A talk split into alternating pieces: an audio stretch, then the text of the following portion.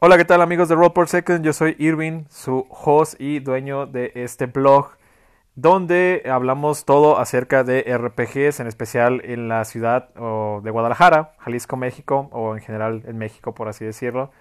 Y este es nuestro episodio número 2, ya por fin está aquí arriba. Y hoy vamos a estar hablando un poquito acerca de lo que es, eh, o de lo que fue más bien dicho, el evento de Enrólate 2018. Este año nuevamente regresan estos chavos con esta iniciativa que me parece excelente para promover los juegos de rol. Y déjenme decirles que este año eh, siento que es uno de los años más sólidos. Hubo bastante, bastante gente por allí. Hubo gran variedad de mesas.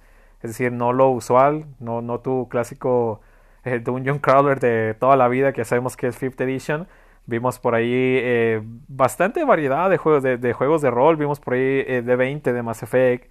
Me di también cuenta que había alguien jugando Cthulhu Tech, como les mencioné en un video que subí mientras estaba durante el evento en las últimas horas.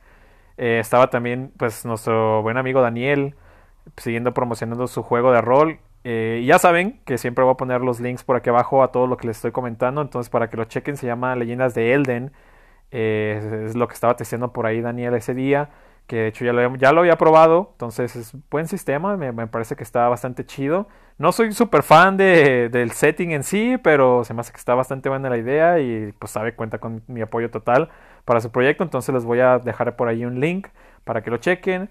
Y vimos por ahí también una partida de Silent Hill Custom, que eso me pareció excelente, se me hace bastante chido que la gente esté empezando por allí a hacer sus propias partidas, sus propios sistemas o empezar a jugar en general con las reglas, se me hace que es genial. Y otra, otra persona que vimos por allí eh, fue Hugo. Yo es la primera vez que lo acabo de, conocer. Él viene de parte de, de, de, Dead Die Club. Es un poco raro pronunciar. Es The Dead Die Club. Igual ya saben que van a encontrar el link abajo en descripción.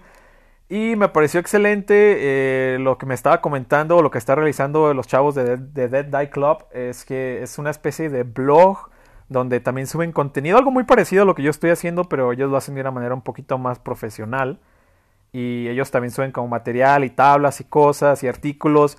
Y están muy, muy, muy en pro en cuestiones eh, de seguir promoviendo el hobby. Digo, cada vez me sorprende más todo la comunidad en general porque estoy viendo que no es como que sean nuevos o como que no están ahí, pero no los conocía. Entonces, este tipo de eventos, obviamente también para sirven para esto, ¿no? Para empezar a conocer más proyectos y más gente que está involucrada en los juegos de rol en general y que a lo mejor ni sabías que existían, ¿no? Como digo, estoy seguro de que ellos les va a haber pasado exactamente lo mismo con mi blog, porque está súper, súper under y es algo, pues un poco más, más de hobby que por algo más. Ellos sí lo están, sí le están dando un poquito más en pro de hacer algo más en forma, por así decirlo.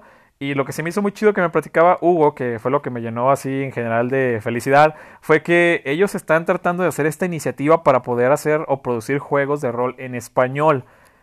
Cosa que no sé incluso por qué no me, no me ha puesto a pensar yo en estar en pro de eso, debido a que el poco contenido que he hecho lo he hecho en general pues en inglés, ¿no?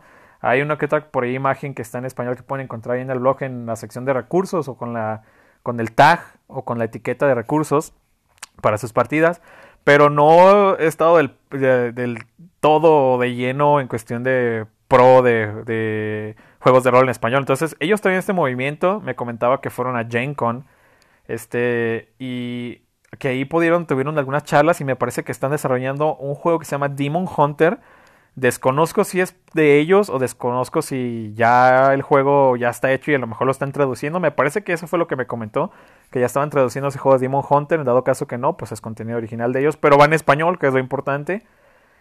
Y lo que me sorprendió aún más fue que ellos lograron que la compañía de Dungeon Crawl Classics, de este juego que me encanta, se me hace súper chido, aún no he tenido la oportunidad de comprar mi copia, pero es una de las que tengo ahí en mi wishlist. Es no lo que le llaman como guns o algo por el estilo, lo llaman en inglés que son eh, cosas bien raras o lo que muchos consideran. ¿no? Es un mundo súper raro en general. El setting es bastante raro y chistoso y, como con cosas medio raras y de what the fuck.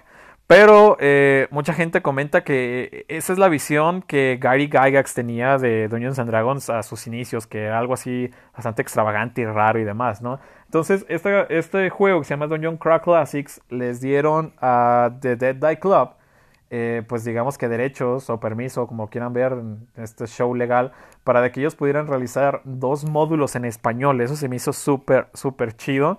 Entonces espero que les vaya muy bien y que, que, le echen bastante ganas por ahí y se pueda seguir promoviendo lo que viene siendo el juego de rol en español, que sí hace falta bastante.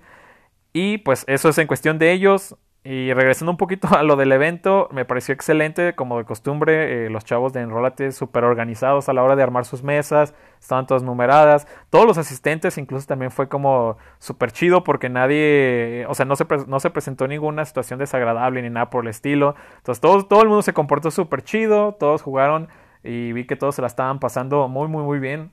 Mi único problema que tengo con ese evento es que siempre que voy voy a trabajar, es decir, nunca voy a como a jugar porque pues está presente el reino de los juegos de mesa, entonces hay que estar por ahí eh, pues vendiendo y demás cosas, pero siempre todos procuro darme como que vueltas y ver quién está por ahí, saludar a todos, que de hecho me encanta ver que hay un buen de, proyectos por ahí, eh, además del mío, que es más hobby que nada, pero me encanta ver que hay más proyectos por ahí, también estaba Alex, justamente se lo presenté a Hugo para que supiera de, de su, eh, sus tutoriales de Instagram que está haciendo para pintado de miniaturas y demás, entonces fue una, fue una zona y fue un lugar de mucho compartir y eso es lo que mencionaba en algunos otros medios o en algunas otras veces que había platicado con gente, que lo que nos falta más aquí en el país es apoyarnos un poquito más y tratar de darnos la mano un poquito más porque de esta manera vamos a poder ir todos en el mismo rumbo y obviamente todo el hobby en general va a crecer. Vi por ahí un detalle que la, no me gustó igual mucho, todavía vi bastante gente que pues mm, digamos que no traía el material requerido, necesario o ¿cómo lo podemos decir? Sí, pues quizás no traía no traía el material que debería de traer.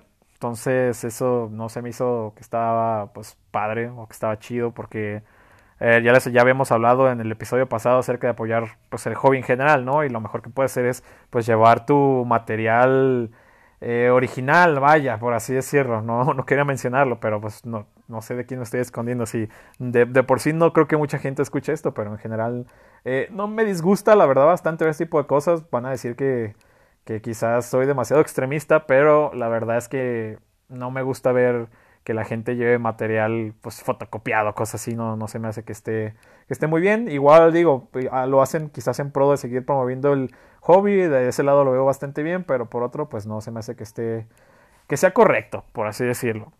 Entonces, todo este evento estuvo excelente, muy bien organizado, bastantes mesas, se me hizo que, que fue algo eh, muy bien organizado por los, chavos de parte de, de Enrólate, incluso ya tuve la oportunidad de hablar con ellos para eh, fin de poderlos invitar al próximo evento que es Rolla Game.